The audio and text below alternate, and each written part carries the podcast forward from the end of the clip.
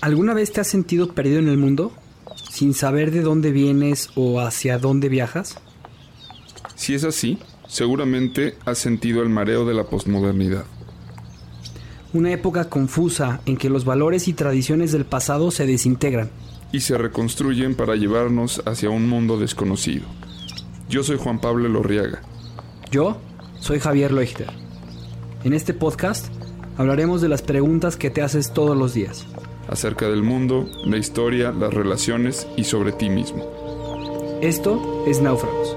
Una guía para el navegante postmoderno.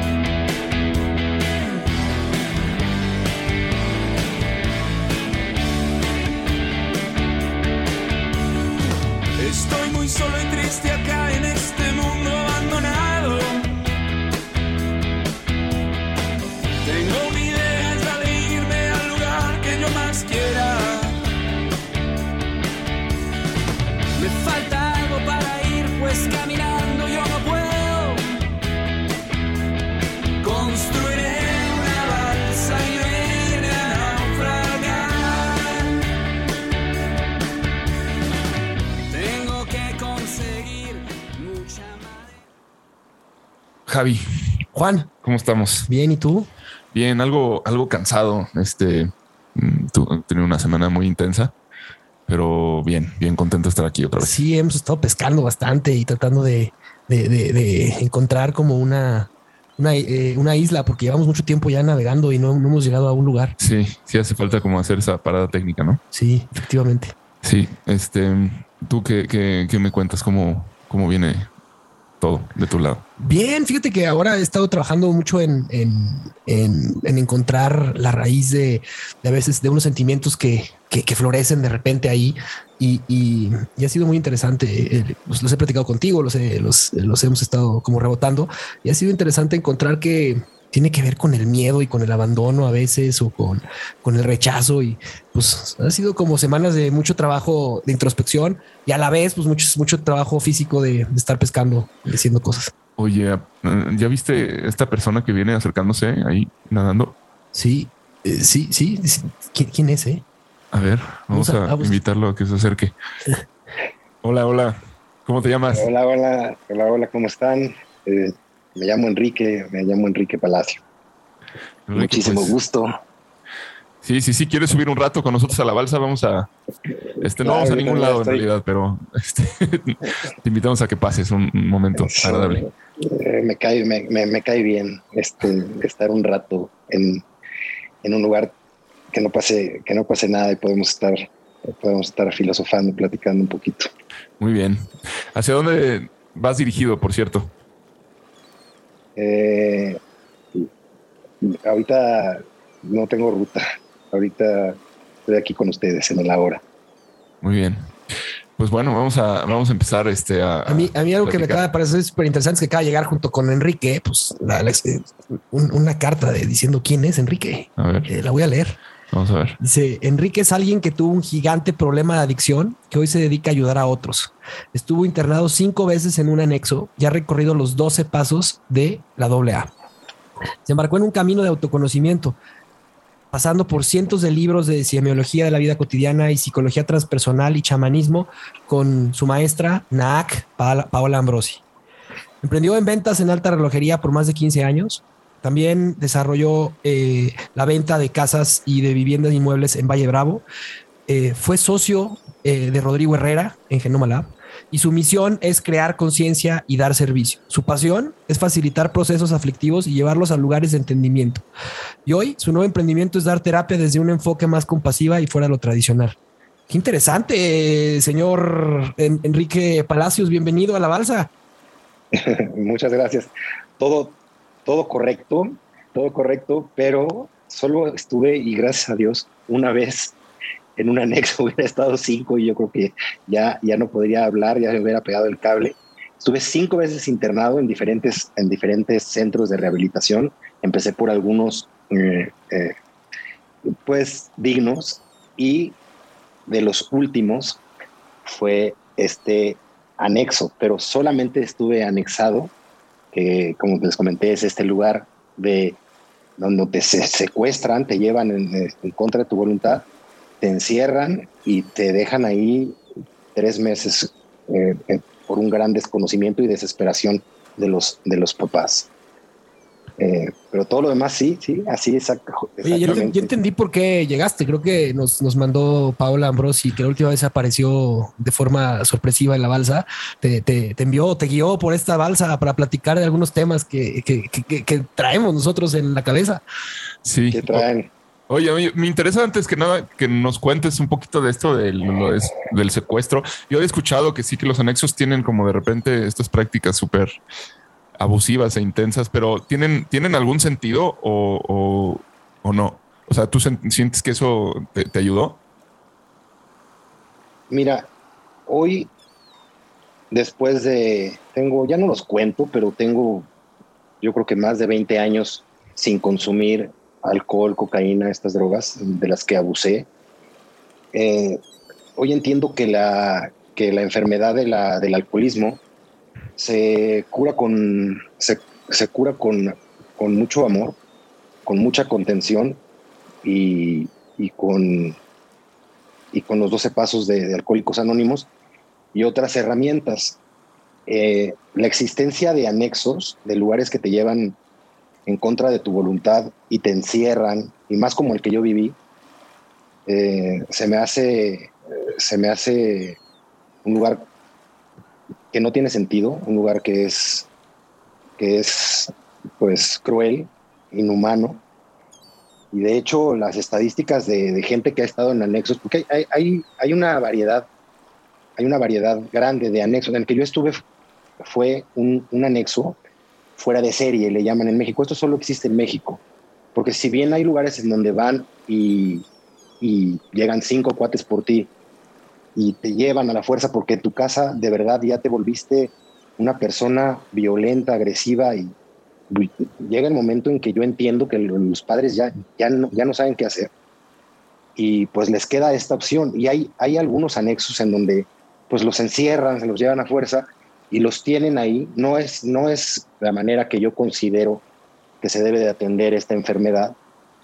Y, eh, pero el que, al que yo fui, pues hay, hay tortura, vi morir gente ahí adentro. Eh, está sentado en una banca de, madera junto con 10 personas, hay 300 personas en una casa, se vuelve un, es un negocio.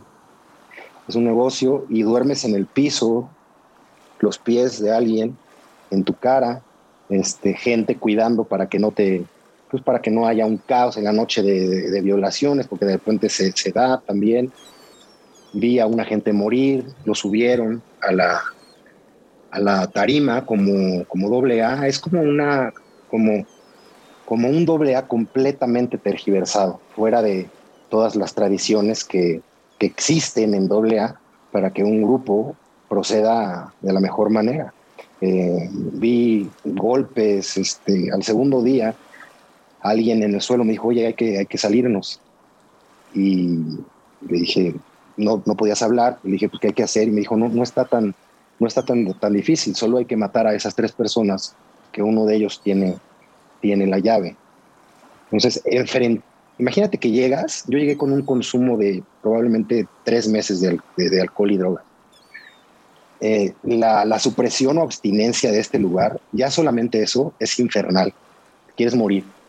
Por eso es que en ese momento necesitas beber otra vez hay gente que se muere en esta abstinencia, ahí mismo, en ese lugar. Algunos, algunos murieron. Y por eso es que tienes que beber. Cuando la adicción se ha, se ha, progresado a ese nivel, pues necesitas beber. En las clínicas eh, más compasivas y mejor llevadas, pues te van bajando esta supresión con suero y con, con ansiolíticos y, y, poco a poco, ¿no? Pero definitivamente yo, yo he hecho hasta lo imposible porque no se, no se lleve a nadie en contra, en contra de su voluntad. Hay algunos lugares que después, si, si tienen interés, les puedo compartir en donde si bien sí son retirados, no son maltratados. Sí, tenía esa duda y, y bueno, pues es, deja muy claro lo que es el infierno de la adicción. Pero vamos un poquito más para atrás. Este, me gustaría como empezar a, a- a entender, o sea, justo eh, lo, lo que nos llamó, eh, lo, lo que hizo que quisiéramos hacer este episodio es que vi hace, hace no mucho la película esta de la última ronda que, que mucha gente está viendo. eh, y que, que para mí plantea cosas muy interesantes. O sea, cinematográficamente es genial. O sea, este, este director es, es alguien que yo admiro mucho, Thomas Winterberg, que ha hecho otras películas, eh, tiene otra que es The Hunt, por ejemplo, que es eh, una película que trata pues, sobre el tema de la cancelación, ¿no? Y de este, el, el como esta idea de que los niños no mienten, ¿no? Y cualquier cosa que diga un niño este, debe ser tomado por verdad. Y bueno, es una gran controversia respecto a que si un maestro tocó a una niña o no, cosa que no voy a spoilear la película, pero que queda ahí como en, en el aire.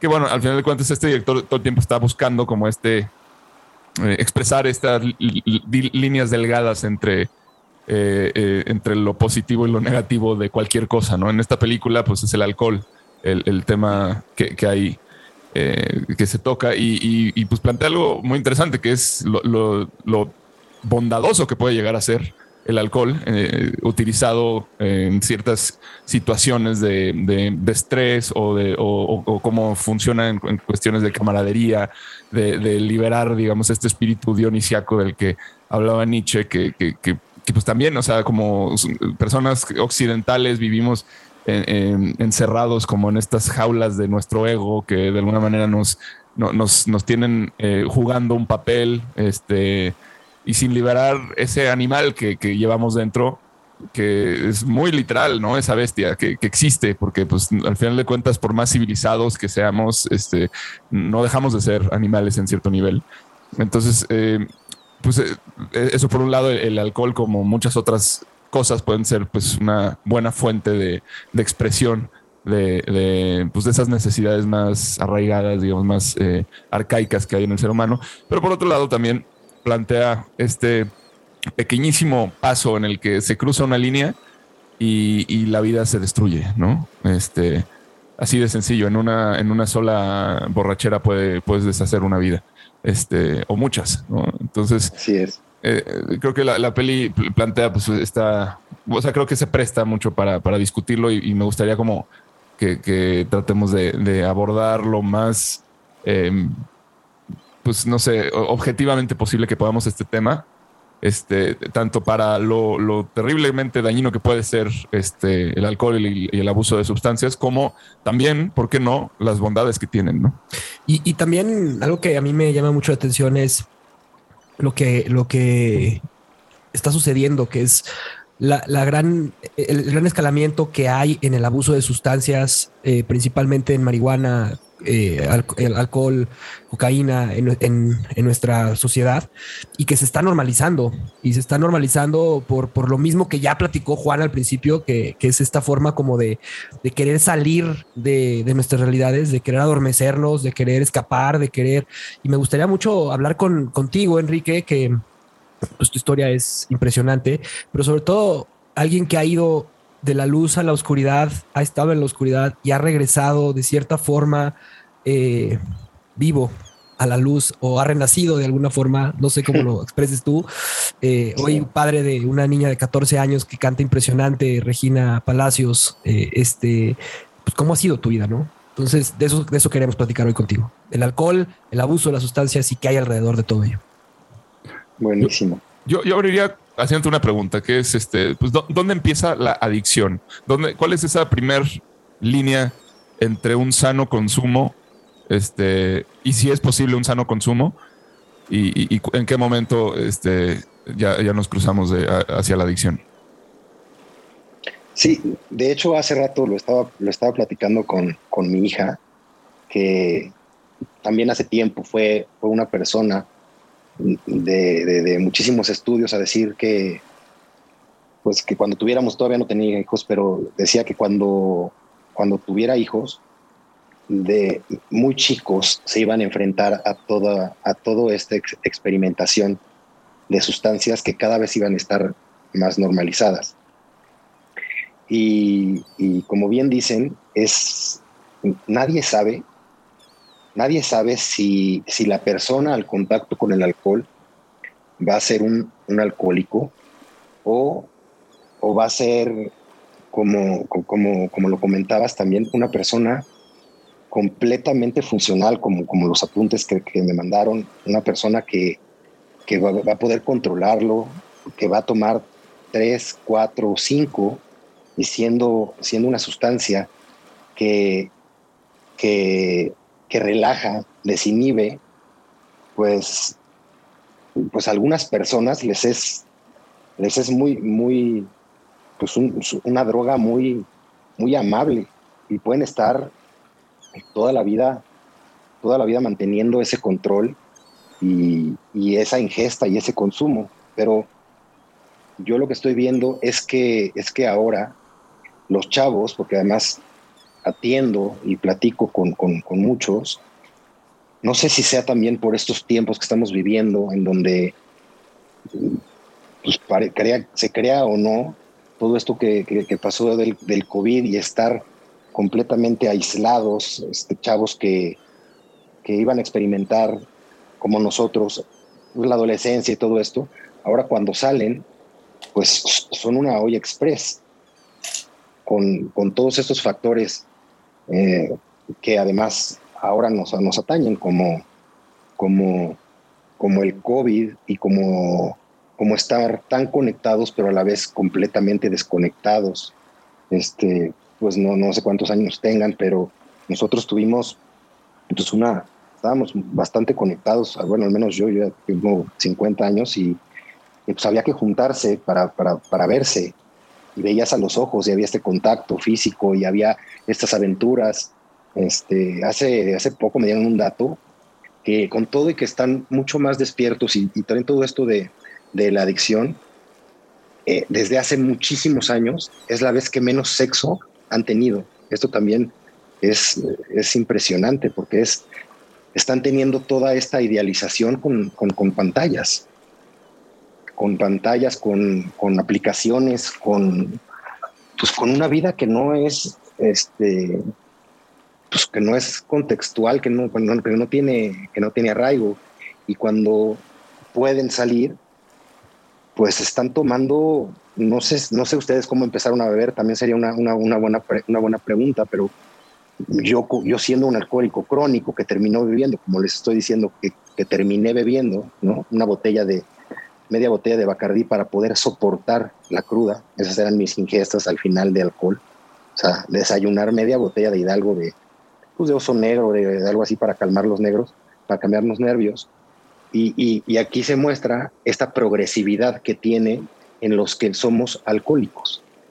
Que hay una teoría que tenemos una predisposición genética y al contacto con el, con, con el alcohol vamos sintiendo este, esta sensación de pertenencia mucho más que una gente que no es alcohólica, por lo cual creamos esta, esta dependencia gigantesca en donde llega un día en donde la vida ya no tiene sentido sin alcohol. Muy diferente a esta persona, y viene en la literatura de AA, que nosotros no, nosotros los alcohólicos no, no traemos una cruzada per se contra el alcohol. Hay gente que puede tener y pasar un gran momento, desinhibirse, eh, romancear, eh, pasarla bien con los cuates, filosofar, pero no sabemos quién de estas personas pues trae el gen, la predisposición o las heridas para que se desarrolle una adicción. No se sabe hasta que se va, de, hasta que se va desarrollando el individuo junto con, con, el consumo, que es lo que hoy veo en, en terapia. No sé si, no sé si conteste un poco lo que sí. me dio la pregunta. Sí, me parece que falta un poquito nada más la, la parte en la que, o sea, cuando cuando deja de, o sea, porque hay eh, el problema es el, el, los matices que hay entre, o sea, todos sabemos cuando hay una persona con problemas de alcohol, evidente, o sea, se, que se vuelven agresivos, que a lo mejor este, se toman dos y se quedan dormidos en, en el piso, eh, cosas, o sea, como muy obvias, ¿no? Pero, pero hay, hay estas líneas más, más sutiles, ¿no? Este, Sí, más grises. más grises, sí. Yo, yo lo que tengo que investigué sobre, sobre la adicción es, según la Organización Mundial de la Salud, eh, es, es- es- es cuando, cuando el cerebro, o sea, cuando tu cerebro eh, consiste, o sea, empieza a buscar el consumo compulsivo, se vuelve una compulsión de la sustancia que tienes, alcohol, tabaco, nicotina, drogas, este, etcétera.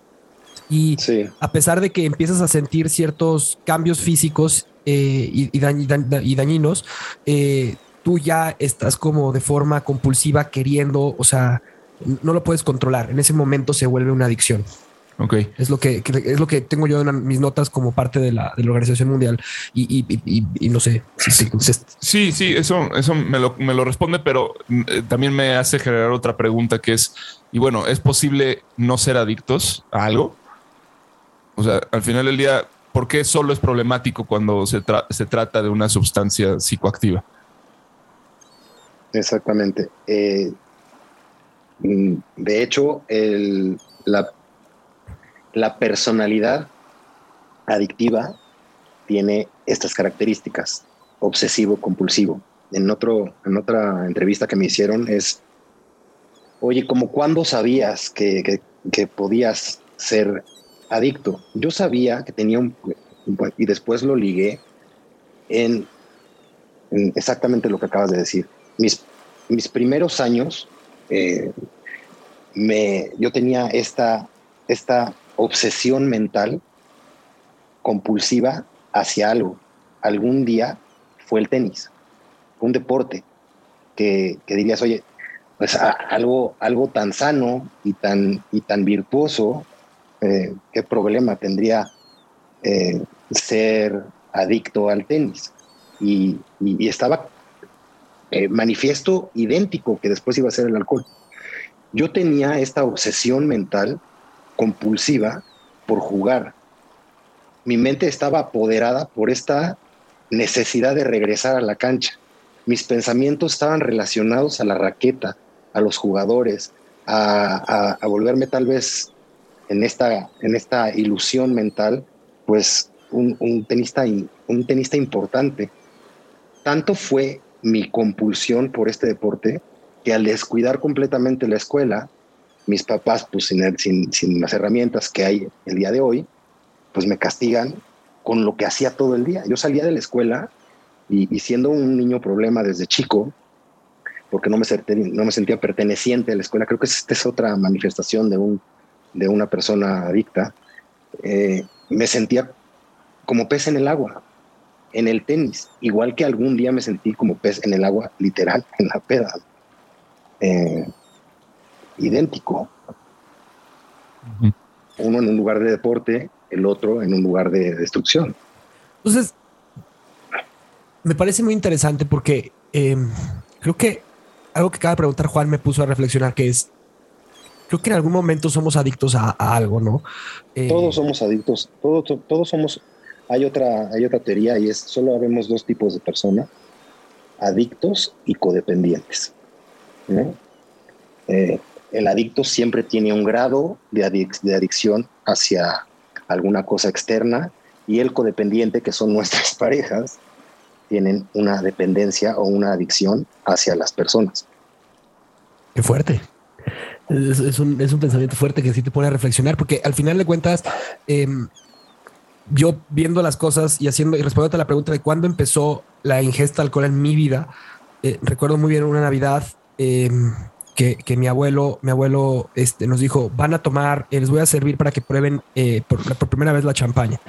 Tendría como 12 años y por, por- probé por primera vez la champaña. Después, como a los 13, mi papá me dio vino tinto y, y- y- y era para, para aprender a, a disfrutar lo que era un vino, ¿no?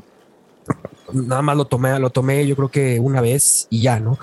Pero después llegaron los 15 años, eh, no, 16 años, los 16 años, y fue mi primera borrachera. Mi primera borrachera fue en un torneo de, la, de, de fútbol en la que este, yo sabía qué es lo que pasaba, porque que- lo que es lo que pasaba con el alcohol. Y bueno, pues compraron, ¿por qué sabía? Porque ya me había, ya había tomado alcohol eh, y se me había subido, pues nunca había tomado alcohol.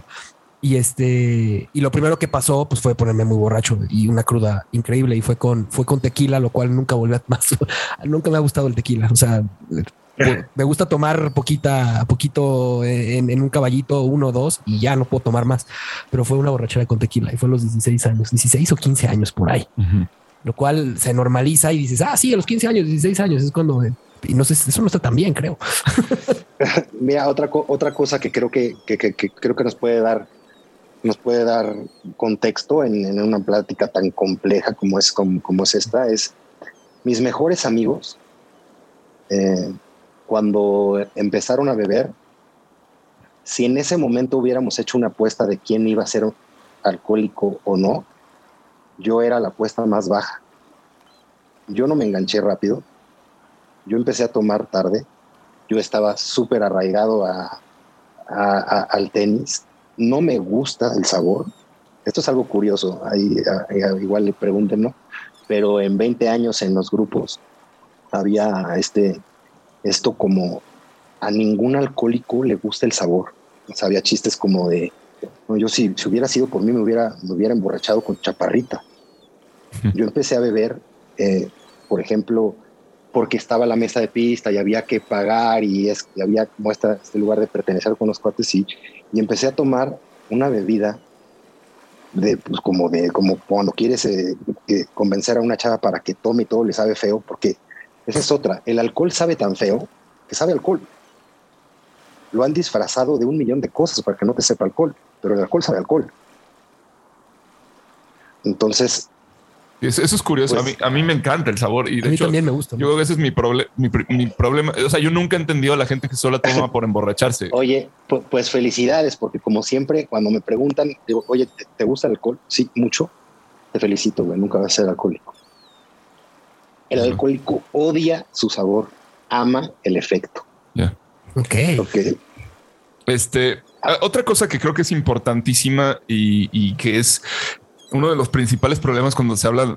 eh, a ver, aquí es compleja la plática, pero hay, hay varias cuestiones. Esto, esto de la, de la ingesta de sustancias y del alcoholismo y del abuso y de qué momento es de, eso deja de ser sano, etcétera, es un tema tabú, ¿no? Este es, Sí. es un tema que, que- que no, no nos atrevemos a Individual, poner sobre la mesa. Que hay que poner sobre la mesa. Sí, pero no, no se hace, ¿no? Pero más problemático me parece aún, o sea, todo el alcohol es como una, eh, eh, eh, se puede hablar sobre el alcohol, porque el alcohol pertenece a su propia ca- categoría, digamos, que es los alcohólicos, ¿no? El, el- o sea, tiene doble A, pero luego tienes NA, ¿no? Este, Ajá. narcóticos anónimos. Y está el tema de la droga. Eh, sí, que, que- que siempre se habla de droga y se mete todo en un mismo eh, paquete, como si fuera Sí. lo mismo cocaína que ayahuasca, como si fuera lo mismo. Este, y incluso no hay que ir tan lejos. O sea, digo, digo la ayahuasca es todavía es natural. Es- esas las podrían clasificar como las drogas naturales, pero dentro de las mismas drogas sintéticas, cada droga es bien distinta y hay drogas con grandes capacidades de, de ayudar incluso a dejar eh, otras, ¿no? La adicción a otras. O sea, como el tratamiento con LSD puede servirte para dejar la cocaína, tal vez. Este, eh, que, que el tema también tabú, que es si es recreativo, es malo, ¿no? Si, lo tienes que hacer como en, un plan de sanarte o de sanación, porque si no es malo. Y, y- pero ¿dónde está la línea, no? Porque puede ser sumamente sanador, este, una borrachera eh, con amigos, por ejemplo. Puede ser eh, eh, algo donde canalices un montón de cosas, donde se digan cosas que de otra forma no, no, no salgan. Este, así como puede ser muy destructivo un- una sesión mal llevada de, de- de sanación con sustancias, ¿no? Entonces, yo creo Sí. que algo que beneficiaría muchísimo en, en este tipo de discusiones es llamar a las cosas por su nombre y no generalizar, no meter en categorías este, genéricas lo que es un MDMA, un LSD, un- una cocaína, una marihuana, un alcohol, o sea, todo es diferente y todos respondemos diferente ante estas sustancias. No sé si, si Claro. en eso estemos de acuerdo. Súper de acuerdo. Yo hablo desde mi experiencia, siempre hablo desde mi experiencia, porque es, es- es como, como lo único que me puedo, que me puedo, que, que tengo la referencia y es, y es mi verdad. Ah, di, di pláticas de, de a, a chavos en secundarias en diferentes partes de, de la República para prevención de, de- de adicciones. Y, por ejemplo, yo digo, que la, yo digo que la droga más estúpida que existe y que por favor no lo hagan y comparto mi experiencia con chavos es la cocaína.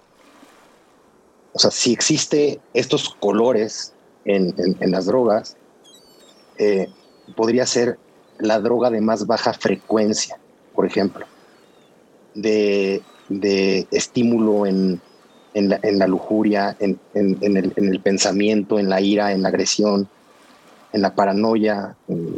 Yo estuve a punto de matar a dos personas con delirios auditivos de cosas que jamás pasaron, porque después me contaron. Yo estaba escuchando que me iban a quemar. Es más, exagerando tu, planteamiento, yo he tenido pláticas con, papás muy tradicionales que permiten que sus hijos estén bebiendo eh, y hacen fiestas de alcohol. A, a, mí el alcohol se me hace una droga muy peligrosa, muy, muy peligrosa. Tendría desde un, lugar utópico para mí, las primeras borracheras de, estas personas, de, estos chavos, tendrían que estar supervisadas por, cosas que, nos han pasado a todos. Eh, mis amigos, como compartía, todos estuvieron a punto de morir en la peda. En un choque, eh, saltando de otro coche a otro coche. O sea, por este, yo era el que menos parecía que iba a tener problemas. Y yéndome todavía más más al absurdo, que no, que, no, que no va a suceder, pero poniendo estas preguntas es, déjalos, mejor invítales unas tachas. Yo nunca he visto a alguien con MDMA o con éxtasis golpear a otra persona o, eh, o agredir o en estos lugares de, de, sombras, ¿no? Y es nombre, o sea, ¿cómo crees? Ok, es que el alcohol también es una droga. Ahí sí habría que dejar todas estas son unas drogas, ¿no? Y hay, hay drogas pues, que pueden expandir hasta, tu conciencia y resoluciones. Eh, lo mismo, no sé si ustedes han visto a, algún marihuano eh, agresivo, entra en otra frecuencia esa, esa, esa droga, esa sustancia. Entonces ahora parece que están muy, muy permitidas, ya está aceptada el alcohol y la marihuana. La marihuana, visto con, visto con mi maestra, no sé a qué edad justamente se cierra el cerebro de un joven, pero antes de que se cierre este cerebro, que es, no, es, no es antes de los 18, hemos visto casos en los que una fumada de marihuana han roto la psique de, de algunos chavos. Así, así de, de peligrosas también pueden ser. Yo, ahí es justo, ese es, el, tema. Creo que al momento de convertir las cosas en tabú eh, y, dejar que las cosas que sean legales las puedas eh, consumir, eh, si a esto le sumamos la presión social en la que estamos viviendo, ¿qué sucede? Sucede este tipo de cosas. Sucede el, el que haya fiestas eh, en lo que los papás permitan que los jóvenes puedan tener alcohol en las mesas sin tener la, la de, o sea, en México es permitido, en Estados Unidos no, en, otros países, en Europa pues, es permitido que o sea, pasa, sucede, empiezas a tomar a partir de los 15, 16 años, eh, igual como me pasó a mí, vino tinto con tus papás o tomas este, alguna copa de, de, de, un vino, ¿no? De alguna cerveza, la pruebas, hasta ahí, queda en un, en un ambiente controlado pero lo que sucede es que esta presión está generando que ya no juntan a, las personas porque no toman o ya no, ya, no, ya no perteneces al grupo porque no fumas marihuana o ya no perteneces al grupo porque no estás entachado. Y es ahí en donde empieza a normalizarse la situación sin, justamente lo platicábamos con una terapeuta que hablaba de la muerte, sin haber aprendido ni siquiera qué es lo que es la droga, o sea, sin haber aprendido en dónde estás parado, sin haber hecho un, análisis de, lo que te puede suceder con ello, o bien sin saber tú dónde estás emocionalmente, porque estamos todos en una reunión y probablemente estés adquiriendo un, depresor, un depresor como es el alcohol y estás pasando por una situación totalmente depresiva en tu casa y de repente esa persona se suicida porque, porque le metiste más depresión al cerebro. No lo sé, no sé si pasa eso. Sí, sí puede pasar es un amplificador. Todas las drogas son un amplificador y cada, cada una actúa desde alguna forma. Y yo creo que, yo creo que para mí todo en la vida es conciencia. Y, y, falta conciencia, falta conciencia de, de, raíz. Obviamente falta conciencia de, de, drogas y, tener esta apertura que empieza en la familia y eso, oye, compartamos e investiguemos estos temas con, así como, como con la apertura de, ¿no? Oye, esta droga actúa de tal forma, de tal forma, de tal forma. Hace mucho a mí se me ocurrió que, por ejemplo, y, y lo he platicado con otros papás, en la escuela tendría que haber, tendría, tendría que haber dos o tres clases tan obligatorias como matemáticas, ¿no? Que una sea, que, y, y una de ellas tendría que ser conciencia, ¿no? Y, y estudio de, de- de drogas, físicamente, ¿no? Físicamente, cómo actúan en el cerebro, cómo actúan en el sistema nervioso, como lo que, como lo que investigaste hoy, que me pareció muy interesante. Debe de haber estudios eh, pues muy precisos y es, ok, vas a usar esto, así actúa en tu cuerpo y, y estas puede ser, pueden ser las consecuencias. Sí, yo, yo justo iba a decir eso, que creo que hace falta educación y hace falta, eh, eh, digamos que el tema de la sexualidad eh, es exactamente lo mismo, nada más que se está, Es medio que idéntico. su- se está empezando a superar. O sea, el tema de la sexualidad ya hay, ya hay educación sexual, ¿no? En las escuelas ya se habla del tema, ya no está visto como algo malo. Este, ya, y el, el dejar de verlo y, o sea, es, Tabú. eh, eh, quitar el tabú un poco, o sea, porque también es necesario que sea tabú en cierto sentido, porque si no tendrías, no sé, o sea, gente cogiendo en la calle, o sea, y teniendo, o sea, como que eh, no, no, no digo que, o sea, Ahí entra el civismo. claro, sí, sí, no, no es tabú. El tabú es, es, la- es el quitar la, la cancelación del tema, ¿no? Es como que, que, que- que pueda hablarse, que pueda expresarse, pero hay algo que, que es muy difícil, que es que la, la gente va a querer tener una opinión y no todos están dispuestos a tener una opinión desde el interior del problema o del consumo o de la sexualidad. O sea, entonces siempre vas a tener como eh, dividida a la gente, lo- los que saben lo que es porque lo han experimentado y los que lo ven desde afuera y lo juzgan, ¿no? Entonces ahí es, es, es complicado. Pero bueno, volviendo al tema de la, de la sexualidad, o sea, el hecho de poder hablar sobre eso, de que se eduque sobre eso, de, de- que se ventile y que la gente pueda hablar y, comunicarse y,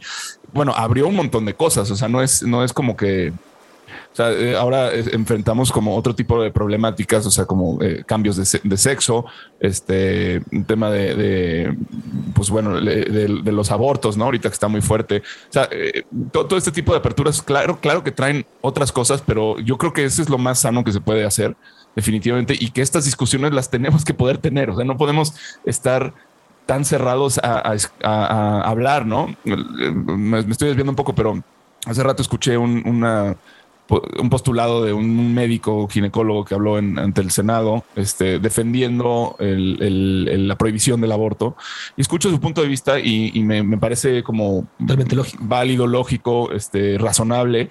Pero por otro lado, digo, ¿y dónde es? Bueno, no sé, o sea, no escuché todo, pero hay, eh, o sea, yo quiero debatir algunas cosas, ¿no? O sea, está planteando que si lo natural y lo, o sea, se, trata de un problema espiritual, ¿no? Porque pues, queda claro que biológicamente pues no es justificable y una persona es persona desde el embrión, pero es un tema espiritual, ¿no? Y, cuando, cuando llegas al punto de lo espiritual, pues también la libertad es espiritual. Entonces, eh, es, es eh, complejísimo, ¿no? En un tema así. Pues yo creo que lo mismo sucede con las adicciones y con la, con, con la ingesta de sustancias y no tenemos ninguna información y es algo de lo- o, la información que hay está en internet y es búscala y según donde caigas lo que te van a decir. O sea, no, no, no hay nada oficial al respecto, ¿no? Y la única manera de realmente conocer es, es haciéndolo, pero pues lo haces fuera de ambientes controlados, este, y, como dices, bueno, desde tu experiencia es lo único que te queda hablar, ¿no? Yo puedo decir que para mí, este, por ejemplo, la marihuana fue un gran, una gran ayuda, ¿no? En el momento en que yo tuve un hermano que falleció y, esa fue mi manera de, de- pues, de hablar conmigo, de poder llorar, de hablar con él, de, de estar. eh, y cuando me dejó de servir pude soltarla. No, no, no desarrollé una adicción. Pero este tipo de cosas, o sea, se tienen que poder eh, expresar y se tienen que poder decir en un espacio en el que no vas a ser juzgado de drogadicto, de, que, eh, eso es, eso es lo que para mí lleva a, los extremos eh, peligrosos y de muerte y de, todas estas cosas. El tabú. O sea, incluso en esta película que les comento, pues lo que rompe la vida de la persona no es en sí lo que pasa durante la borrachera, es que llega borracho a la escuela, ¿sí? Eh, irrumpe en un espacio donde, donde está mal visto esto y está como tan condenado que obviamente se queda sin trabajo y se queda sin la posibilidad de encontrar otro trabajo y eso pues solo hace que crezca la bola de nieve, más aparte la inercia del consumo que ya traía, que, bueno, eh, va y se, y se estrella a propósito, básicamente, ¿no? Este, pero no, no, es en sí lo que pasa dentro de la borrachera, es todo lo que está conteniendo a este tipo de experiencias lo que hace que se vuelva catastrófico, pienso. Yo creo que algo que acabas de tocar, Juan, es, importantísimo. O sea, que es, es tan tabú hoy hablar de, de lo que has mencionado, pero el tabú que más está pasando y que más está afectando es la salud mental. O sea, el poder decir cómo te sientes, el poder expresar que estás deprimido, el poder, a veces no lo sabes, a veces porque, porque no se habla, porque no se toca. Empieza, empieza. Hay cosas que están sucediendo.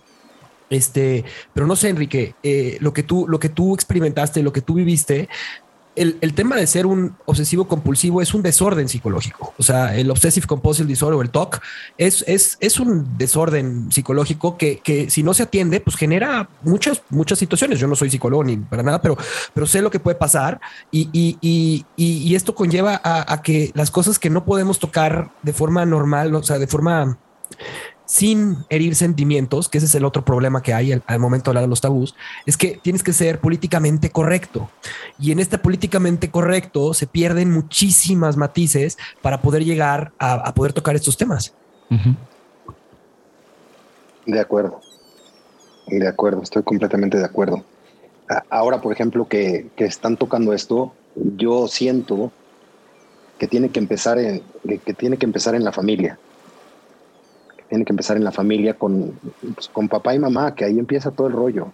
Ahí está, ahí está todo el rollo de, en terapia, todo el rollo de, de, ir, este, cómo se va formando el, individuo y, y papá y mamá son los grandes referentes si, si papá y mamá no tienen, no tienen estas herramientas, no sé, me, me- me- pienso que, que necesitamos como, como algo afuera, algo de afuera de la familia, para que de todas maneras exista esta, esta información. ¿Qué hubiera pasado si cuando, cuando en la pérdida que tuviste, en vez de en vez de ir a una droga, que en este caso, y viendo las cosas ni bien ni mal, sino neutras, hubieras tenido, hubieras tenido terapia, hubieras tenido un lugar de, de- de- exposición emocional de, de- de este lugar, acompañamiento y Me, todo. me da gusto que lo, lo saques porque lo busqué y no lo encontré. Ese es el problema. O sea, esa es el- el- el- la situación ante, eh, ante la que y yo tengo posibilidades, ¿no? no imagínate quien no las tiene. Este, o sea, es, es, es Claro. problemático, ¿no? Y, y no- no sé. Imagínate, imagínate esto mismo eh, en, la, en la mayoría de nuestro país, por ejemplo, que es pobre y que el acceso a las drogas de, de estos chavos que están con problemas inimaginables son el tiner, que destruyen completamente la psique de estos chavos. No quedan bien. ¿no? Entonces, sí, es un, es un problema gigantesco. Si, si socioculturalmente en una parte es complicado, llegar a todos, pues es un challenge todavía mucho, mucho más fuerte, donde probablemente en la balsita encontramos a- alguna, alguna propuesta interesante, alguna, a- alguna forma de ayuda. Yo A mí, que- por ejemplo, se me, Perdón. No, no, No. te- no te, no te interrumpo. ¿Qué se te ocurre? A mí se me ocurrió hace tiempo, este, en estas ideas que tengo, que, que el gobierno tendría que, tendría que, como en este, en, en es- en esto de, de otro, otro ideal, ¿no? A mí, por ejemplo, digo, es que el gobierno tendría, tendría que darnos salud, tendría que dar, que, que- que no hubiera ni una, ni una sola persona sin alimento, eh, que es muy fácil, ¿no? Con la cantidad. Y otra, que den este tipo de información que hoy, como, como, como bien lo dijiste tú, ya, ya está explotando un tema, un, un tema mental y emocional, pues que también lleva, lleva a, estos lugares de, de desfogue, en, en algunos casos, en algunos casos los terroríficos, como, como con estas sustancias, el crack, eh, el chemo, El agua el tiner, este, el 90% de la gente con la que estuve, con la que estuve anexada, que era en un lugar este, muy pobre, este, consumían eso. Había dentro del anexo, había un lugar que le llamaban el psiquiátrico y estaba gente que ya estaba pegada, que ya, ya, se, había, ya se había roto su psique. Era terrorífico que te, quisieran, que te quisieran llevar ahí. Pero creo que, creo que al, lugar donde que no sé, no sé si es mi, mi sentir, eh, queremos llegar como, como, a, como a lugares de resoluciones de, de qué podemos hacer para, para, dejar, para dejar un camino un poco, un poco con más conciencia a nuestros hijos, a, pues a, los chavos, a la gente que, pues que se va a encontrar con las drogas se va a encontrar con el alcohol. Yo, yo creo que no, eh, mira, me, remonto a mi experiencia de ese momento que para mí, y la, he mencionado aquí varias veces. Este, yo busqué ir eh, con, un psicólogo y eh, los procesos por los que se pasan, o sea, yo la verdad creo que nadie podía ayudarme en ese momento. O sea, porque todo intento, de, ayuda yo lo sentía como una agresión, porque yo estaba viviendo mi propia epopeya con, con lo que me estaba ocurriendo, ¿no? Claro.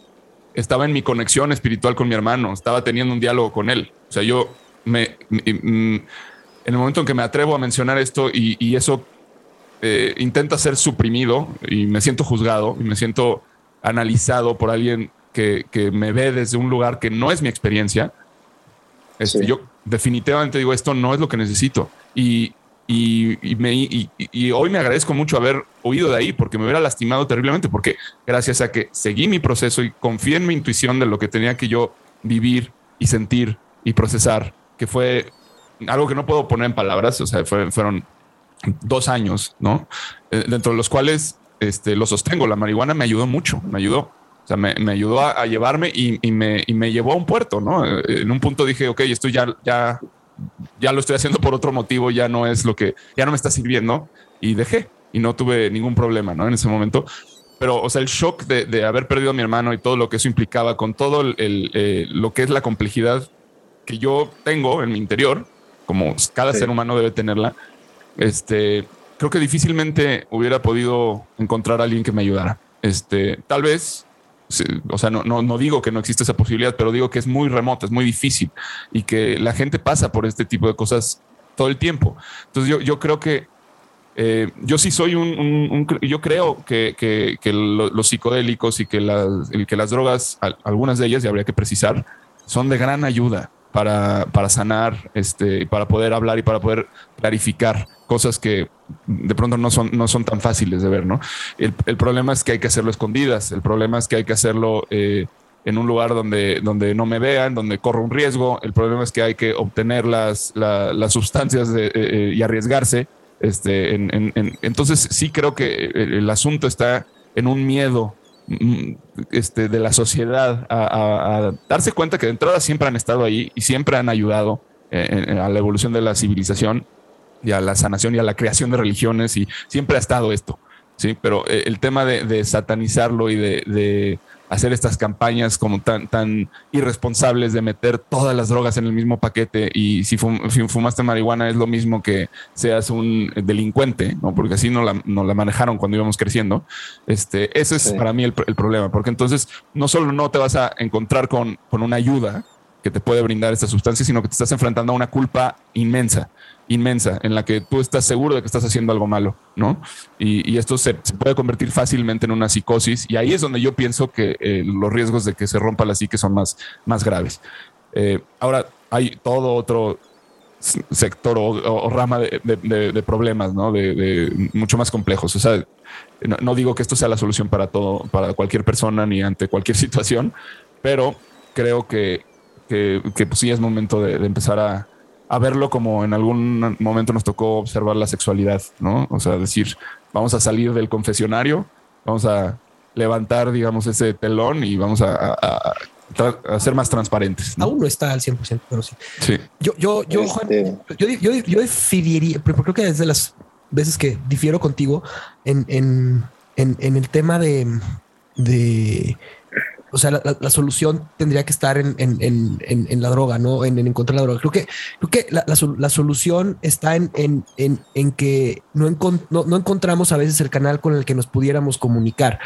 Y, ese es el, grave problema. O sea, afortunadamente tú tuviste tienes eh, de cierta forma un balance dentro de tu vida, seguiste tu instinto, eh, llevaste las cosas de forma adecuada, pero lo que, lo que puede suceder con, este tema que tú mencionas de, encontrarte con, la droga puede ser que no haya un balance dentro de la persona, que no haya, o sea, porque tú no estabas en balance en ese momento, estabas pasando por una epopeya, o estabas pasando por un lugar de crisis, pero lo que puede pasar es, es, algo mucho más serio, que es, es, es eh, lo, que, lo que decía Enrique, eh, que es... Eh, la, la, el, quiebre de la, de la, psique y al momento de que se quiebra eso, este, no hay forma de, o es muy difícil regresar. Entonces, eh, el poder tener eso que tú mencionaste, de que tú estabas teniendo un momento espiritual con tu hermano y que un psicólogo tradicional eh, no pudiera entenderte y te dijera, creo que necesitas medicamento porque lo que estás diciendo, no lo sé, estoy inventando. Ahí está el problema. O sea, ahí está el problema en que no, no había esa comunicación directa con lo que estaba sucediendo. Yo creo que llegamos a, yo creo que llegamos a, un lugar bien delicado, bien delicado, porque, porque podría, o sea, imagínate qué delicado, podría interpretarse que en un proceso aflictivo, en este podcast, estamos prácticamente recomendando, o que al menos alguno de nosotros nos sirvió, que es tu caso y es tu verdad, eh, como bálsamo ante, ante, ante una pérdida. Pero ante mi experiencia y lo que, lo que, dice, lo que dice Javier es, tuviste muchísima suerte. Desde mi experiencia y desde lo que yo he visto, tuviste muchísima suerte, debes de ser bastante centrado. Eh, mentalmente también tienes que tener ciertas características y, si bien a ti te pudo, te pudo acompañar una sustancia, no creo que sea lo ideal desde mi experiencia. Sin meterme completamente en mi experiencia, que es un caso, al igual que el tuyo, atípico. O sea, debe haber muchas, debe haber muchas personas que, si hacen lo que tú hiciste en ese momento, les pueda funcionar. Y debe de haber muchos alcohólicos crónicos como yo, que se los llevó la chingada con, con, con él. Y debe de haber matices entre todo eso pero creo que, creo, que, creo que es irresponsable dejar esto, esto abierto y como una posibilidad, sin, sin, sin satanizar ni nada. Yo te iba, yo te iba a, a, preguntar esto, porque, porque creo que como, como te ayudó, pues estás, estás proyectado en, en este lugar que a ti te hizo bien. Pero, por ejemplo, a mí no me gusta, a mí no me gusta el que no ha cruzado el camino que yo he cruzado. Sobre todo cuando tuve, cuando tuve mi adicción. O sea, yo en un psicólogo fui a psicólogos y los psicólogos se derrotan ante un, ante, están, se, se, bueno, no pueden ni siquiera atender la adicción. Paola, que es una persona gigantesca en sabiduría, no puede con un, con un adicto. Eh, eh, el tema que a ti te pasó, la muerte, la pérdida, ¿cuánta gente crees que pueda dominar este tema? Y a mí me hubiera gustado que llegara, en vez de que llegara una sustancia, que te digo, repito, creo que tuviste mucha suerte, llegara alguien que también perdió a su hermano y conozco gente que salió de ese tema, fíjate, fíjate qué matices, acercándose a la religión, otro acercándose a la meditación, otro con el deporte, en la misma pérdida que tú. Y tú con una sustancia. Entonces, eh, eh, en, este, en este inmenso mundo y, e individuos que somos, eh, pues, pues es, casi imposible generalizar mucho más en, temas emocionales y de la psique qué hacer, pero debe haber, debe haber creo que es nuestra responsabilidad si estamos abordando estos temas, un, un lugar un poco, un poco más seguro para la mayoría, porque, porque creo que nosotros somos, somos, somos casos aisladones. pero para, para una mayoría es ¿qué hacemos? Yo he visto, por ejemplo, que yo, yo he visto, por ejemplo, que con, con, con la meditación continua, la, la meditación dinámica de Osho, he visto a mucha gente, a muchísima gente, sanar trauma. Es una meditación que es impresionantemente de catarsis. La del baile, ¿no? Gritas, pega, la del baile. Es padrísimo. sí. La- es impresionante, ¿no? Como un ejemplo, ¿no? Porque si no, de otra forma estaríamos prácticamente invitando a los chavos o a gente que tiene algún tipo de, de aflicción a que pruebe, a que pruebe con una droga. Y estamos, estamos poniendo en riesgo a la gran mayoría que no son como tú, que no ahí- tienen este centro y esta capacidad de introspección. Yo ahí, ahí sí, eh, hay un tema que es muy interesante, que es, eh, hay estudios que, que- que indican que el LSD o, o la, o la ayahuasca han ayudado para eh, temas de postraumáticos, ¿no? Eh, y- y han- 100%, pero con, un- beneficiado, con pero, una gente aquí el tema capacitada. la responsabilidad que tú mencionas es hacerlo en un lugar controlado y es a donde, es a donde, o sea, creo que Juan quería llegar ahí y es a donde yo quisiera llegar también, que es, o sea, este tipo de cosas que estamos hablando el día de hoy, hay que hablarlo siempre y llegar al punto de que todo esto tiene que ver, en, tú lo dijiste hoy, los papás que están dándole de tomar a sus hijos sin supervisión porque hay una presión social y si el hijo no toma en la fiesta, o sea, si no invito a sus amigos a tomar, no vienen a la casa. Y entonces el niño queda no pertenece en una edad que a los 15 años pertenecer a un grupo es fundamental, porque si no es el, el tema del abandono, el tema del rechazo, se vuelve en algo muchísimo peor, ¿no? Muchísimo peor. Entonces, yo estoy de acuerdo contigo en que tenemos que, que- que hablar de este tipo de cosas en- y, y- y- y- y comentarlo con la responsabilidad de que Claro. tienen que estar controladas, no sé. No, me- no sé si me voy a salir tantito o si me, si me salgo me regresan, pero creo que, creo que tiene mucho sentido. Cuando yo estudio eh, psicología transpersonal y, veo que, y veo todas estas herramientas desde Stanislav Grof con el LSD, etcétera, eh, yo ya llevaba, no sé, 18 años sin, sin, sin tomar y entré en un proceso nuevamente de, pues, de confusión y mi maestra, Naak, me, me sugiere el- el uso de, del LSD en, un, en, una, en una sesión chamánica de, de- de muchas horas. Y es un salto cuántico para mí. Imagina, imagínate eh, toda esta resistencia que yo pude haber tenido El miedo, el miedo a volver a ser adicto, ¿no? Ajá, o sea, en el- eh, la primera vez que a mí ella me, ella me, me sugiere una, un apoyo, un apoyo de estos, eh, es curioso porque la primera, la, primera intervención que tengo con esto es, de, es con el bufo, bufo alvario, porque ella sentía que yo tenía, por todo lo que me había pasado, el corazón cerrado. Mi capacidad de amar y de recibir amor estaba, estaba como tapada. Y imagínate el miedo que me dio eh, el ir a usar una droga para poder para poder este, mejorar en mi, proceso y en mi crecimiento. Y lo estuve pensando un rato y muy compasivamente me dijo que no era fuerza, que lo viera y, y bueno, eh, decidí hacerlo, fui a, fui a ver al chamán, una gente que se dedica completa y exclusivamente a atender esto. De, en, un proceso que hoy, que igual es, temas para, es tema para otra ocasión, pero tiene una preparación, tiene el evento y tiene una post-integración. Y yo en ese primer evento, mi intención era abrir mi corazón, evidentemente se abrió mi corazón y- y- y se amplificó todo, todo- toda una serie de eventos que, que necesitaba para, para, para mi desarrollo. Entonces, sí, sí a favor de estas sustancias, siempre y cuando el linaje de la persona que te lo está diciendo venga con esa cantidad de estudio, con esa cantidad de amor y con, y con y yo llevaba cuatro años en terapia con ella. Entonces, con ese cuidado, con ese amor, con esa compasión, pues por supuesto. Yo, pero dejar abierto este, este tema de todas las drogas así, pues este, a la gran mayoría podrían destruirles la, podrían destruirles la, la, psique.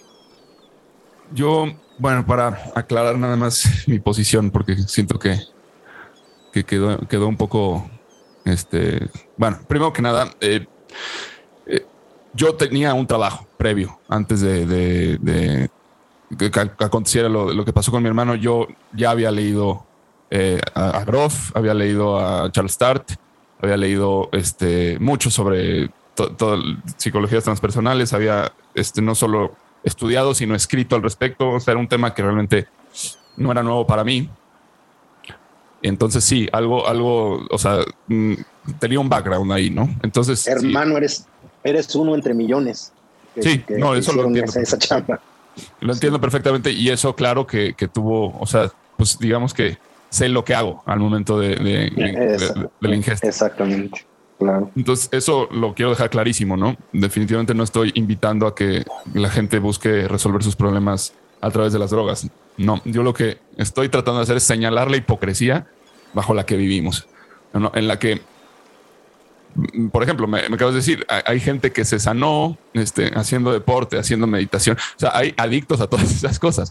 El problema no es la, la sustancia, no es el recurso que utilizas, es es la adicción de la que eres este, víctima, ¿no?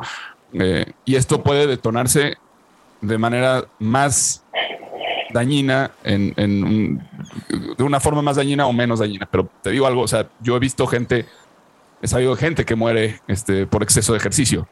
No, Este, y se divorcian, ah, se separan, destruyen su familia por el amor al ejercicio. O sea, existe eso. sí, y, y Por la creo que- adicción al ejercicio. Sí. Exacto. Eh, el, el problema es la adicción. El problema es la adicción y yo estoy, o sea, muy en contra del tabú y, del, y de la reducción, Yo también. el yo también. reduccionismo de, de- de todas las cuestiones, ¿no? O sea, creo que nos, uno de los principales problemas como sociedad es que no, no ponemos las cosas sobre la mesa y politizamos todo. Eh, y lo hacemos, este, o sea, el hecho de, de que no, de que eh, ahorita pueda estar teniendo esta postura y el día de mañana no pueda ponerme en otra posición porque ayer defendí un punto de vista, perdón, pero creo que la verdad no es absoluta. Creo que este, o sea, eh, es posible tener distinto, un cambio de opinión y un cambio de posición y que, y, y que en, en la discusión, en el acto de presentar lo- los argumentos y observarlos, estamos pensando en conjunto. Claro. No, no, no es Claro. una lucha de individuos que tienen que tener la razón. Me explico, pero así se maneja, así es como normalmente vemos estos asuntos. Y creo que mi, mi, mi, mi punto aquí es, o sea, un- en una parte del problema importante es esa, es el, el hecho de que quien lo va a hacer lo tenga que hacer con culpa. De todos modos lo van a hacer. O sea, yo- a ver, si vamos al problema, al meollo del asunto es la legalización. ¿Es o no necesaria? ¿No? Este, y, qué problemas trae el hecho de que no sea legal o, o qué problemas podría traer el hecho de que si lo fuera. Es un tema aparte, pero, pero bueno, está ahí latente. Eh, el asunto es que la gente lo va a hacer eh, con o sin nuestro consentimiento. Este, hoy en día es, algo que está ocurriendo y están al alcance de la mano total y completamente. Yo lo que quiero es invitar no a que vayan y, prueben este, sin, sin saber, sino que entiendan que puede ser algo mu- muy positivo este, si se hace con conciencia y se hace con un objetivo de sanar y para lo cual hay que prepararse y para lo cual hay que buscar la forma de hacerlo. Este, pero no, no, no, no, o sea, o sea, no, no, el, el hecho de decir no lo hagas o, o- o si lo haces te va a pasar esto que es malo y te va, se se te va a caer la psique, creo que, creo que no va por ahí. O sea, siento que el, el tema de meter miedo y meter culpa solamente hace que, la, eh, o sea, no sé, em- empuja a, a- a- a- a lugares donde realmente no queremos este, ir, ¿no? Como en el caso de la sexualidad, pues tenemos muchos casos como de, de- de, no sé, enfermedades este, de, transmisión sexual, este, eh, hijos no deseados, eh, etcétera, por el tema del tabú. Creo que de igual forma en, en el tema de las sustancias, pues ocurren ocurren cosas terribles a causa de esto, ¿no? O sea, el hecho de no saber si la persona que tienes al lado consumió o no consumió. ¿Por qué? Porque no puede haber una transparencia al respecto. O sea, yo creo que eso es, eso es un problema. Este, pero bueno, es, es muy complejo. No estoy invitando a que, a, que se- a que la gente consuma, solo estoy señalando la gran hipocresía en la que vivimos y sí quiero invitar a la gente a que vea eso, ¿no? O sea, que ¿por qué está bien ser adicto al café, a los videojuegos, a las revistas de moda, La a, las compras, a, a la pornografía? Y bueno, también la pornografía no sé si está también visto, pero, No, pero hay gente adicta a la pornografía. Sí, no, no, por todos lados, pero es igual de tabú. Este, y no está bien visto No, no está ser, bien visto. ser- o porque está bien visto ser adicto al, al alcohol y no, y no, y no a la marihuana, por ejemplo. Este, Mira, eh, yo- a mí me gustan mucho esta, a mí me gusta mucho esta, esta plática. Me llama mucho la atención, no sé si han, si han visto este cuate de Diego Rusarín. Sí, Sí. A mí me gusta esto porque escuchándolo a él, que se me hace una persona bastante inteligente, lo que estamos haciendo hoy es, es eh, cierto, como un cierto debate, como lo que, lo que entiendo, que es este lugar, este lugar de, de exponernos, exponer nuestras ideas, y en este lugar, como, como bien dices, no hay una verdad. Es tratar de acercarnos en esta charla, pues a lo más cercano a, a- a un punto universal. Desde, desde nuestra apertura, desde, desde ok, ¿qué, proponen? Desde, desde mi experiencia como, como adicto, desde tu experiencia como una persona eh, eh, singular, preparada, que encontró eh, sanación eh, en, este, eh, en este lugar, y, este, y- y- y tu, y, tu, y tu opinión, porque pues solo, somos, solo somos tres personas en esta en este Esta balsa. en este ir y venir de, de- de la balsa.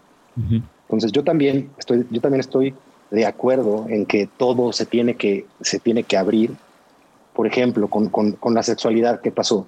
De haber estado muy tapada y, y siempre cae, y siempre están est- estos, estos, estos opuestos horribles. Y, y- y escucha la música el día de hoy, que es, está en el inconsciente colectivo. Todo es pum, pum, pum, pum, pum, pum, te la meto, te la saco, eh, mis millones y mi Gucci. Sí. Puta, ¿a qué hora, a qué hora se volvió eso? Pues a la represión sexual que había, ¿no? Ahora, pues explotó como una AliExpress y ahí es donde to- ahí es donde toda la razón. O sea, si seguimos tapando esto con un dedo, pues al rato se las van a empezar a meter como como M&M's, como dulces. Ahora, Sí. Entonces tenemos que llegar a un lugar, a un, a un lugar de, de conciencia, tolerancia, eh, y, y- y- y sí, exactamente, poner- ponerlo, ponerlo en la mesa y, y discutir, discutir yo sí en, el, quiero tocar en un el tema, buen porque- sentido. Porque fíjate, eh, hablando del tema de la sexualidad, algo que me, me- me encantó a mí es, eh, mis hijas acaban de tomar un curso de sexualidad eh, y, y tienen cinco y cuatro años. Y lo primero Wow. que te dicen es, es un curso que elaboró Julia Borboya. Lo primero que te dicen es, habla de las cosas por su nombre. O sea, es pene, es vagina, es, te explican eh, las trastadas, que es este, que no permitas que te toquen las cosas que, o sea, el pene, la vagina, la- el pecho, este, que no, que no te hagan trastadas, ¿no? Y tiene que ver, es, un- es una clase de sexualidad para que mis, mis hijas puedan identificar el momento de que hay una trastada, ¿no? Pero ¿qué empieza a generar todo eso? Empiezas a normalizar, no, no, no la sexualidad en el tema de la pornografía y del sexo, sino del conocimiento del cuerpo. Y creo que eso es en donde hay que llevar al el lugar con las drogas. Y algo que está pasando La muchísimo eliminación de la culpa. la eliminación de la culpa, porque eh, me decía la psicóloga, le cuesta un trabajo a los papás decir sexo, vagina, este, ano, culo, eh, o sea, les cuesta mucho trabajo, o sea, y, y, y, entonces no, es la colita, es la mariposita, es la, o sea, es, es lo que está pasando, ¿no? Pero lo pasa, está pasando con las drogas, está pasando con el alcohol, el alcohol es algo totalmente regulado, legalizado, está bien visto tomar alcohol, es más, tú llega un día a un restaurante y di, yo no quiero tomar alcohol, el mesero es, ¿seguro no quiere tomar alcohol? Tus amigos te van a decir, ¿por qué no quieres tomar alcohol? ¿Cuántas veces tuvimos reuniones hace poco donde Juan y yo dejamos de tomar por un tiempo? Y es impresionante. ¿Por qué no tomas alcohol? ¿Qué te pasa? ¿Por qué no estás tomando alcohol? No, ¿tienes cerveza sin alcohol? No, en- se enoja el mesero. Se enoja el mesero. Y, y, y- y aquí hay un tema. Este es el tema que yo quería llegar en la balsa y me encantan estas discusiones, pero es cuántos adictos funcionales hay. Porque yo me reconozco un adicto a algunas cosas. Claro que sí, y soy funcional, pero estoy tratando de que esas adicciones que tengo, esas, esas situaciones que estoy teniendo, las estoy tratando de romper. Estoy tratando de buscarlas. Eh, o sea, y, y cuántos adictos que nos estén escuchando hoy son funcionales. ¿Qué significa eso, este Enrique? Tú que has pasado por esos lugares, eh, ¿en qué momento fuiste un adicto funcional? Pues, al principio. Al principio fui un adicto funcional. Siendo un, siendo un, teniendo la enfermedad del alcoholismo. Entonces debe haber, tengo, es que estaba viendo si lo balconeaba o no, pero bueno, tengo un amigo, tengo un amigo adicto que parece ser funcional. Vamos a poner un conocido adicto. Sin embargo, ya, ya, bien, ya bien en la lupa no es funcional. Aparentemente funciona, aparentemente trabaja, aparentemente pertenece a, una sociedad, pero, pero no lo es. Es muy difícil que alguien que tiene cocaína todo el tiempo eh, eh, en, su casa y que cuando toma se mete según él un poquito. Sin embargo, no ha evolucionado su, su, enfermedad o su adicción como para tener que internarlo. Eh, sin embargo, ya ha empezado a perder las cosas. Yo creo que ahí ese es un, ese es un gran medidor con, con, con la sustancia. Oye, estás empezando a perder algo debido a tu consumo, debido a cualquier tipo de adicción. En este caso, estamos hablando del alcohol. Oye, el alcohol te está haciendo perder algo, tu dignidad, tu concentración. Eh, ya perdiste algún cuate, ya mentaste madres. Y eso es muy chavos. Ah, ya, en, ya en los grupos llegan muchos por información que no son alcohólicos y ya, ya traen pérdidas. Ya traen pérdidas. Pérdidas considerables. Pérdidas te refieres a familia, a esposa, a trabajo, a, coche, a cualquier, o sea, una pérdida. Sí, a pérdidas. Entonces, cuando, cuando, cuando, la, cuando el abuso de esta sustancia empieza a generarte pérdida, ya olvidemos si es adicto o no, es, oye, considera parar. Y, ahí empieza el viaje y es, sí, pero ¿cómo? ¿Por cuánto tiempo? Esa es una buena pregunta. Esa es una buena pregunta. Yo creo que eh, yo muchas veces mi, mi, tema con el alcohol ha sido, he, tenido algunas, algunos eventos de cosas que, que, pues no, no, o sea, no son agradables y que creo que a todos nos pasa, ¿no? No, no lo vuelvo a hacer, no, no quiero volver a tomar. Este, llega un punto en el que, en el que no sé, o sea, te, das cuenta que, que, no te está abonando nada eh, y más bien, no, o sea, te está perjudicando, ¿no? En ese punto, por ejemplo, ahí yo, yo he hecho mis pausas y luego como que este, pasa, no sé, seis meses, qué sé yo, y, y, y empiezas como a, a tomarlo desde otro lugar para mí ese es como un viaje de, aprendizaje hasta donde, hasta donde sé, pero creo que es, complicado, ¿no? Porque, o sea, ¿en qué momento dices, es, o sea, es hora de parar? Eh, ¿Soy alcohólico o no soy alcohólico? Esta pregunta debe ser como también complicada. Y dura. Eh, sí, porque a cualquiera se le pueden llegar a pasar las copas una noche y hacer una estupidez y, pensar que, ya está muy mal, lo cual puede ser o no cierto, ¿no? Este, pero y si sí voy a parar, ¿cuánto tiempo debo parar y a, qué acudo, no? O sea, ¿puedo aguantar yo solo? O tengo que pedir ayuda. Este, como que eh, no hay información de, esto, ¿no? Eso, es parte de como del tabú de que no se hable sobre, sobre estas cuestiones. No sé, ¿qué, dirías tú? También eh, tienes toda la razón. Está, vamos a atender esto hasta que sea una causa perdida. Así lo veo yo. Oye, te mando, te mando a este cuate que, que estamos a nada de internar. Ok, ¿por qué no me lo mandan cuando está en este cuando está en este proceso o por qué no hay conciencia de este lugar de, como decías tú, oye, eh, creo que es momento de, creo que es momento de tener una pausa. Ok, dátela, obsérvate, obsérvate cómo te sientes en estos, en estos días que estás sin, sin, sin sustancia. Obsérvate también por qué regresas. Obsérvate cuando regresas, cómo regresas.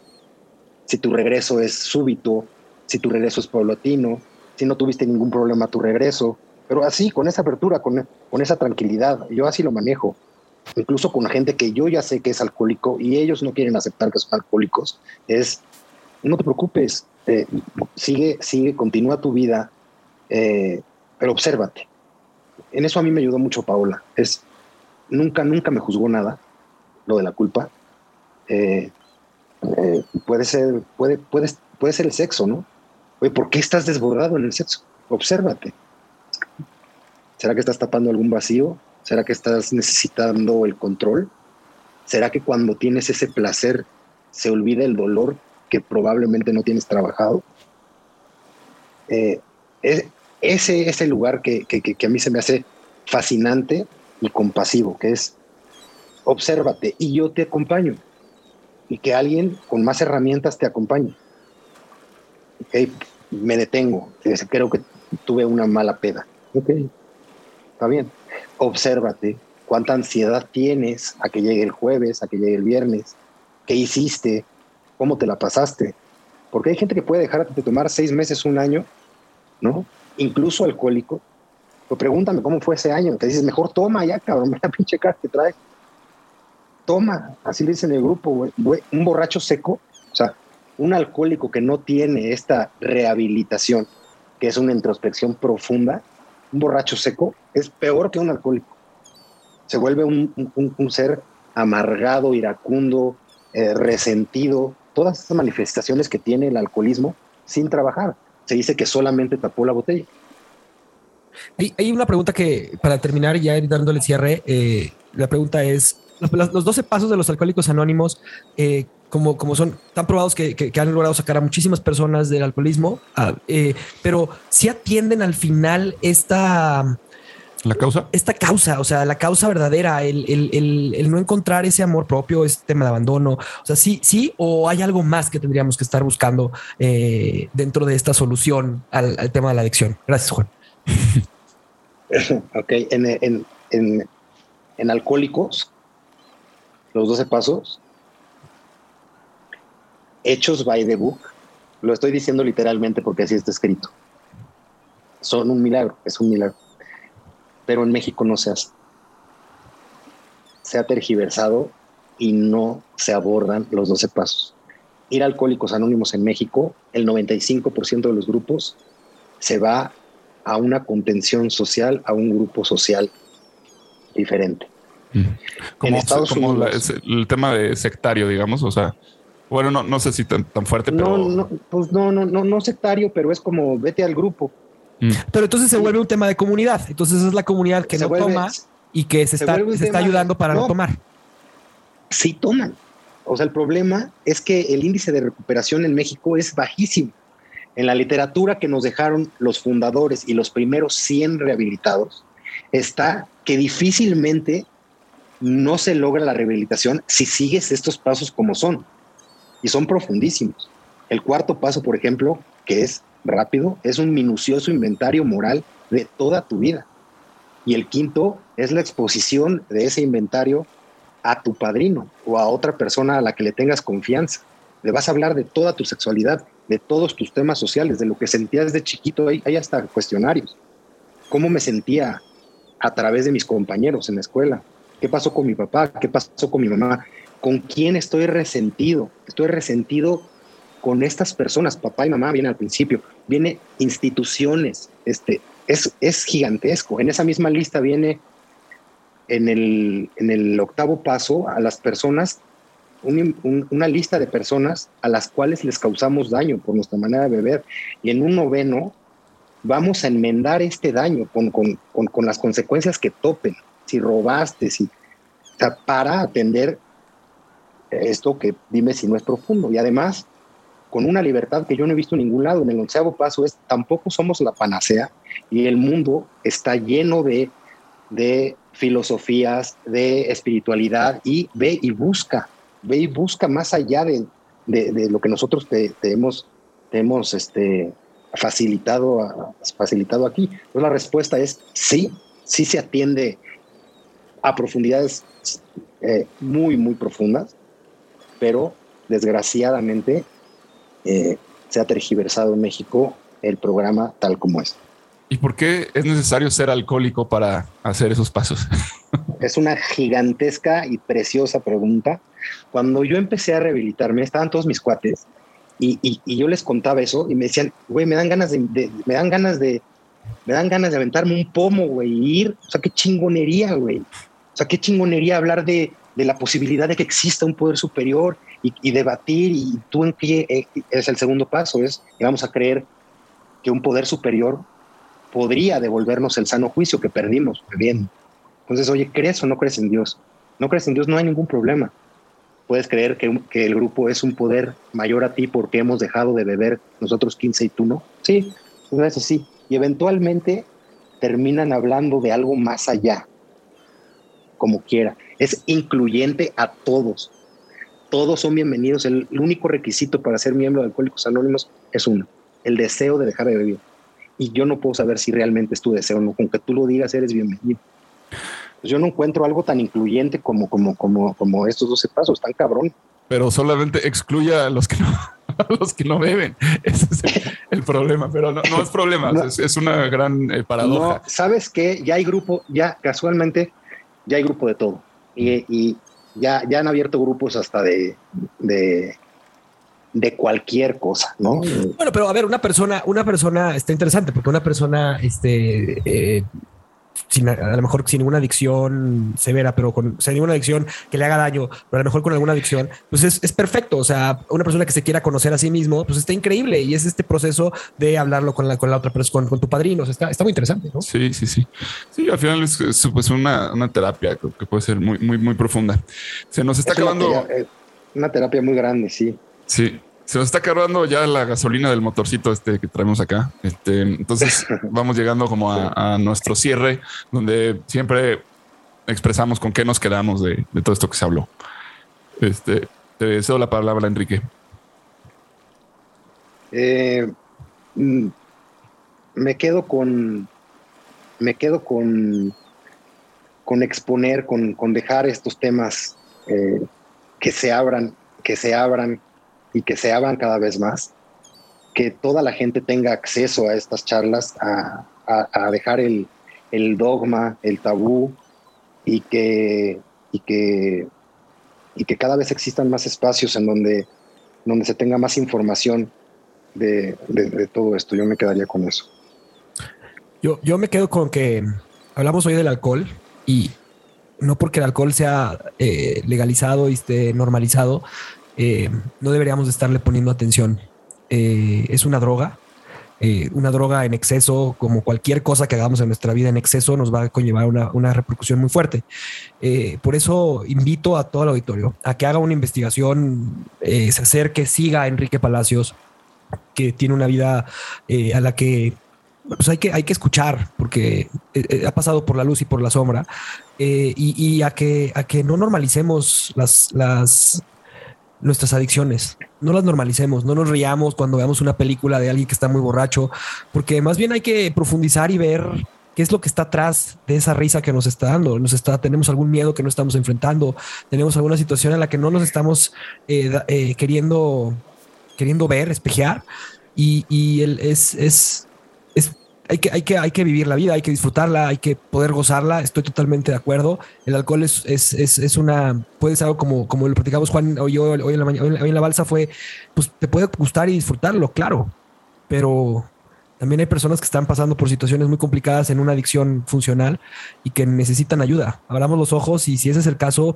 pues no, que no sea el momento de que ya hay que anexarlo o ya hay que mandarlo a un lugar, ya hay que recluirlo, pues ayudémosle y, y- y llevámoslo con la gente que sí, que sí, sí, sí tiene más herramientas que nosotros. Con eso me quedo.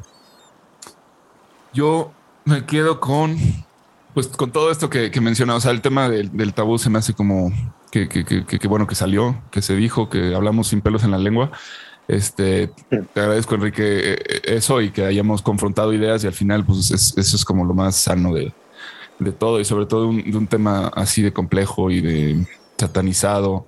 Este, me, ahorita me, estaba acordando de el otro día escuché la, la corneta, este eh, programa muy, muy, muy del Estaca y Eduardo Videgaray, donde estaban hablando sobre el origen de las de las malas palabras, ¿no? Y, y, y hablan de la palabra estúpido.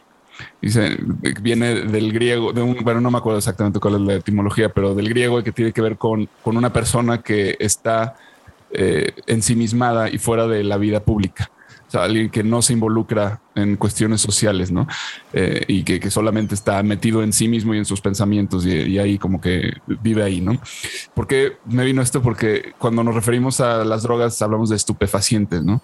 Y creo que el tema, o sea, eh, no, no sé si hay una relación directa, pero creo que debe haberla, ¿no? O sea, creo que ese es el problema de las drogas, es que nos llevan a ese lugar donde perdemos una conexión con, con, lo que está afuera. Pero también hay otra, otro factor de la, de la droga que también, como sabemos, se vivía en Grecia, en, en, el, en el, teatro, este, que eran bueno, las fiestas dionisíacas, ¿no? que se utiliza la sustancia para hacer comunión.